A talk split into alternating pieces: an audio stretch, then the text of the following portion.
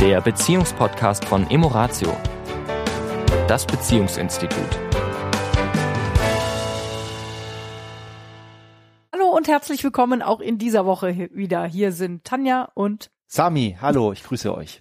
Das Thema diese Woche ist ein Thema, das ich vor kurzem in einer Fortbildung positive Psychologie drauf gestoßen bin, was ein Thema war, was auch durchaus mich dann beschäftigt hat und äh, unsere Arbeit. Und das ist das Thema Mitgefühl. Mitgefühl, ich weiß nicht, wie es euch Zuhörern geht, war bei mir erst einmal Mitfühlen mit anderen. Da auch eine Differenzierung genau zu finden, was ist denn Mitfühlen mit anderen und Mitleiden, das ist nämlich ein großer Unterschied. Und inwieweit kann man überhaupt mitfühlen mit anderen? Vielleicht sogar wie weit kann man das heute besonders in einer Zeit, wo wir von Krisen, Katastrophen, Tragödien bombardiert werden? Wie kann man da noch überhaupt noch mitfühlen und was braucht's denn dafür? Das sind alles so Fragen und dann kommt noch die Frage, wie ist es denn mit meinem Selbstmitgefühl? Also mhm. wie gehe ich da mit mir um und den Dingen, die, naja, wo ich vielleicht sage, da habe ich in der Vergangenheit Dinge erlebt, wo ich vielleicht eine Scham empfinde, wo ich Schuldgefühle, Schuldgefühle hab. habe. Das ist ganz oft äh, so Themen, wo wir mitfühlend mit uns äh, sein dürfen. In irgendeinem unserer frühen, frühen, ganz frühen Podcast vor ein paar Jahren hatten wir, glaube ich, diesen Satz, wir handeln alle nach unserer bestmöglichen Option. Es geht so ein bisschen in diese Richtung, dass wir Menschen nun mal in dem Moment, wo wir agieren, nach unserer bestmöglichen Option agieren und dass wir erst später das kann eine Minute später sein, es kann aber auch Jahre später sein. Ein Gefühl von, was du gerade gesagt hast, zum Beispiel Schuld oder Scham. Ja. Oder hätte ich doch, ne? Oder, genau. Ja. Und was, was mich bei dem Thema mit Mitgefühl auch noch beschäftigt hat, möchte ich nur kurz ähm, mitgeben, dass wir dieses Wort zwar gar nicht negativ auf etwas Negatives verankert haben, aber dass ich die meisten Menschen, die ich frage, die sagen zuerst, wenn ich die Frage stelle, zum Beispiel, ist es eher äh, was eher negativ oder eher was Positives und sagen, nö, das ist für beides. Aber in der Sprache wir das Wort Mitgefühl nicht für gute Gefühle benutzen. Also wenn du dich freust, ähm, mhm. sage ich eher nicht zu dir, ich habe Mitgefühl mit, mit, dir. Ja, sondern wenn es dem anderen nicht gut geht. Ja. Ja. ja. Und es ist ja, sage ich mal, in Beziehungen ja nicht so weit verbreitet. Weil Mitgefühl würde in Beziehungen ja bedeuten, wenn ich in eine Auseinandersetzung habe und der andere hat eine andere Position und ist jetzt vielleicht auch gerade in der Emotion, ja, also gerade wenn es ein bisschen emotionaler auch wird mhm. in einer in einer Auseinandersetzung als Paar, dass wir ja damit oft auch ein großes, ich sag mal wirklich Problem haben. Also dieses Mitgefühl mit dem anderen und seinen Gefühlen, die er jetzt gerade oder sie jetzt gerade hat in Bezug jetzt auf dieses Thema zum Beispiel. Ja.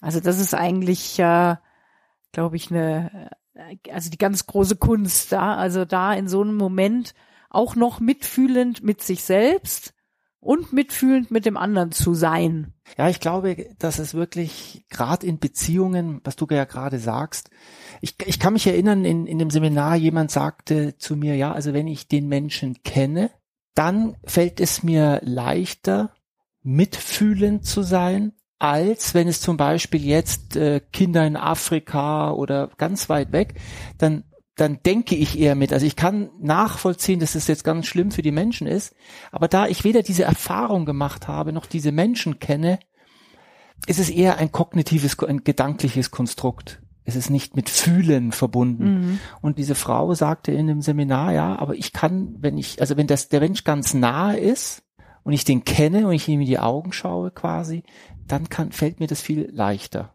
Ja, und ich glaube, was ja in dem Moment passiert ist, also nehmen wir mal an, es ist jetzt das Gefühl Traurigkeit und ich nehme jetzt Traurigkeit bei dem anderen wahr, mhm. ne? und ich will jetzt sozusagen das gleiche Gefühl mitfühlen, mhm. dann, dann muss ich mich ja quasi selbst in ein Gefühl der Traurigkeit hineinbringen. So, das heißt, in irgendeiner Form werde ich in meine eigenen Filme einsteigen, mhm. um in mir ein Mitgefühl von Traurigkeit in dem Falle zu erzeugen das ist ja letztendlich nichts anderes, als was Mitgefühl ist. Also ich versetze mich gedanklich in eine Situation, Also entweder ich habe die Situation meines Gegenüber selber schon mal erlebt, dann kann ich mich in diese Situation hineinprojizieren und demzufolge die gleichen Gefühle entwickeln, weil ich ja das selber schon mal erlebt und gefühlt habe. Also gleich in Gänsefüßchen gesetzt, weil es natürlich nie genau Nie genau, aber es Ja, ist mhm. sozusagen eine, eine ähnliche Situation. Oder aber ich muss mich quasi in das, in das wahrgenommene Gefühl in ein transportieren. Also je nachdem, was mich selbst sozusagen traurig macht, führt dann dazu, dass ich mich traurig fühle. Aber es ist quasi das Mitgefühl mit anderen ist letztendlich immer meine eigene, trotzdem auch wieder Projektion. Ja, ich Ja. projiziere mein eigenes auf den anderen oder ziehe mir das vom anderen zu mir Mhm. und projiziere mich aber trotzdem in meinen eigenen Film, weil nur so kann ich ja dann letztendlich das Gefühl erzeugen. Na, also trotzdem ist es immer mein eigenes. Und warum, warum fällt uns es oft schwer, in Beziehungen mitfühlend mit dem anderen zu sein? weil wir Teil des Konflikts sind, Mhm. Teil des Themas. Wenn ich mitfühlend mit einer Freundin bin, die jetzt ein Riesenproblem hat, bin ich ja meistens außen vor.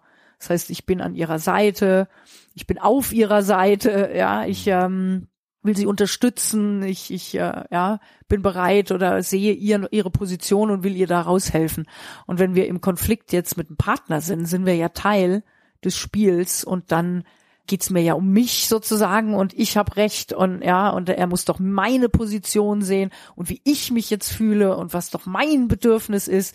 Ja äh, also die wenigsten und da schließe ich mich mit ein ne, haben dann in so einem Moment die Kapazität ne, oh und jetzt fühle ich auch noch mit dem anderen und versetze mich auch in die Position des anderen und fühle damit Mama mia also gerade wenn es emotional wird ist das echt eine Herausforderung Ja. also das beißt die Maus keinen Faden ab Ja. na, deswegen sagen wir ja immer so wichtig, wenn ihr merkt, es wird zu emotional, dann wirklich lieber mal erst eine Pause auseinandergehen, sich bewegen, Adrenalinspiegel runterfahren und wenn ich dann wieder bei mir bin, und dann sind wir wieder, schlagen wir den Kreis zum Selbstmitgefühl, also mit mir wieder fühlen kann und mit mir wieder gut sein kann, dann fällt es mir natürlich auch leichter, in das Selbst oder in das Mitgefühl mit dem anderen zu gehen. Ich glaube, das ist eben, es kommt wieder erst das eigene und dann das mit dem anderen. Es fängt immer bei uns an, ja. Mhm. Also was mir, als du das so erzählt hast, mir auch immer wieder klar wird, ist, wenn ein Paar einen gemeinsamen Entwicklungsweg geht, der ja immer bei mir selber anfängt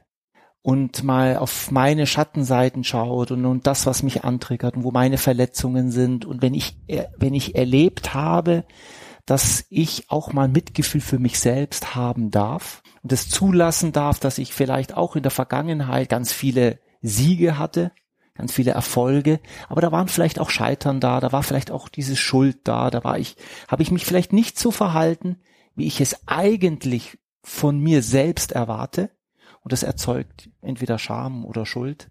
Wenn ich das nicht quasi, ich setze es jetzt mal in Gänsefüßchen, bearbeitet habe und sehe dann den Mangel oder den Fehler auf deiner Seite, dann wird es schwer sein, Mitgefühl für dich zu empfinden, gütig zu sein, Wohlwollend. wohlwollend zu sein, annehmend zu sein, weil ich immer noch meine eigenen Kämpfe in mir führe.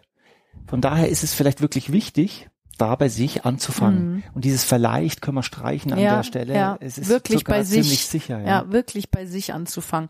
Also die die Empfehlung, mal wirklich zu schauen, wo gibt es Situationen in deinem Leben, wo du mit dir nicht gut ins Gericht gehst. Na, so gerade wenn der innere Kritiker am Werke ist, dann ist das schon mal ein Indiz dafür, dass wir nicht im Selbstmitgefühl sind, ja, Ja. sondern, sondern uns eben verurteilen für irgendwas, was wir getan, nicht getan haben, nicht hinkriegen, äh, was anders sein müsste und und und. Für die Zuhörer, die das Wort noch nie gehört haben, innerer Kritiker.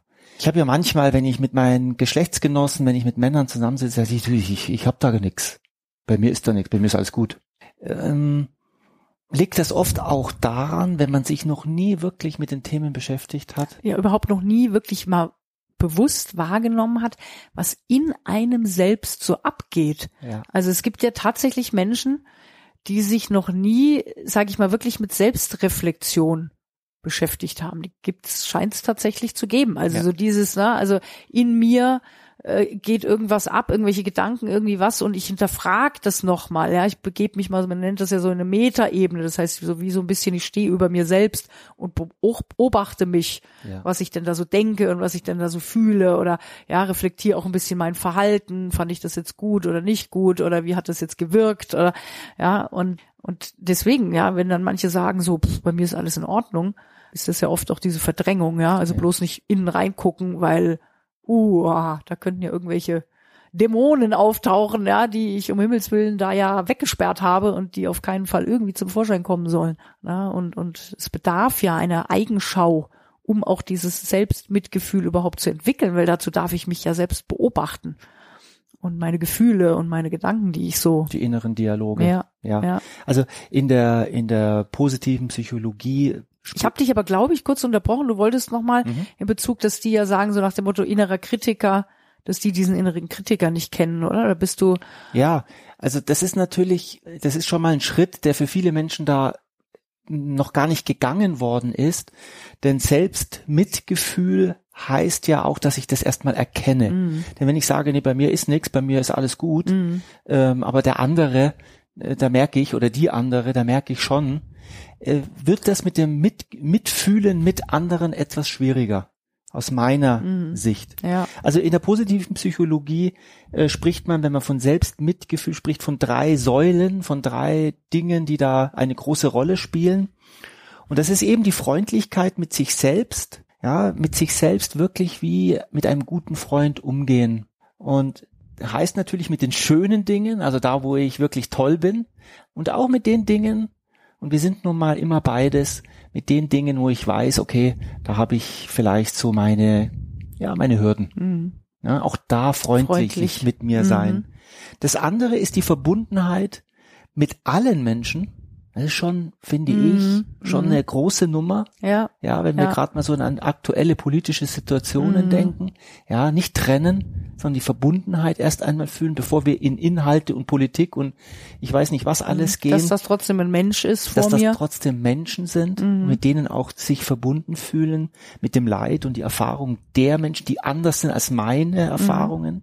Und das dritte, ja, das dritte ist der große, das große Thema Achtsamkeit ja, dass wir viel weniger bewerten, viel weniger beurteilen, viel weniger verurteilen. Urteilen. Weil gerade diesen inneren Kritiker, der ist ja manchmal am Werk, ohne dass uns das so richtig bewusst ist. Ja. Das kommt ja noch dazu. Also es ist ja gar, das sind ja auch so Dialoge, die uns ja oft, ne, wir merken nur vielleicht äh, diffus, dass es uns nicht gut geht, hm. können aber gar nicht greifen, woher und merken gar nicht, dass innerlich ein, eine Verurteilung unserer, unserer selbst abläuft, hm. ein Struggle, ein Kampf, den wir gar nicht wahrnehmen. Mhm.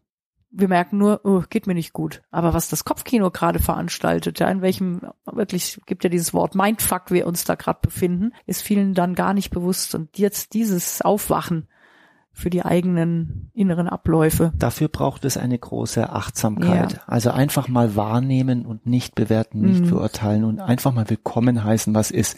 Und von leicht ist wie immer nicht die Rede und dass wir beide da auch auf dem Weg sind und ich das bei weitem noch nicht, nicht, nicht gemeistert, gemeistert habe. Also ist, absolut, ist, absolut.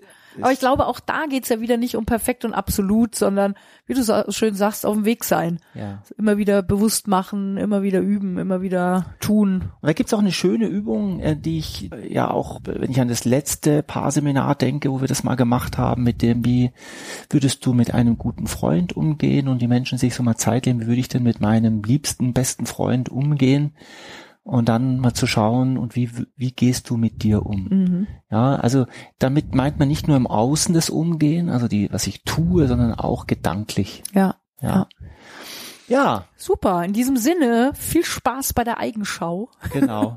und, und eine schöne Woche. Eine schöne Woche. Wir hören uns in sieben Tagen wieder. Tschüss. Das war der Beziehungspodcast von Emoratio, das Beziehungsinstitut. Weitere Informationen zu unseren Seminaren und Paarberatungen finden Sie im Internet unter www.emoratio.de.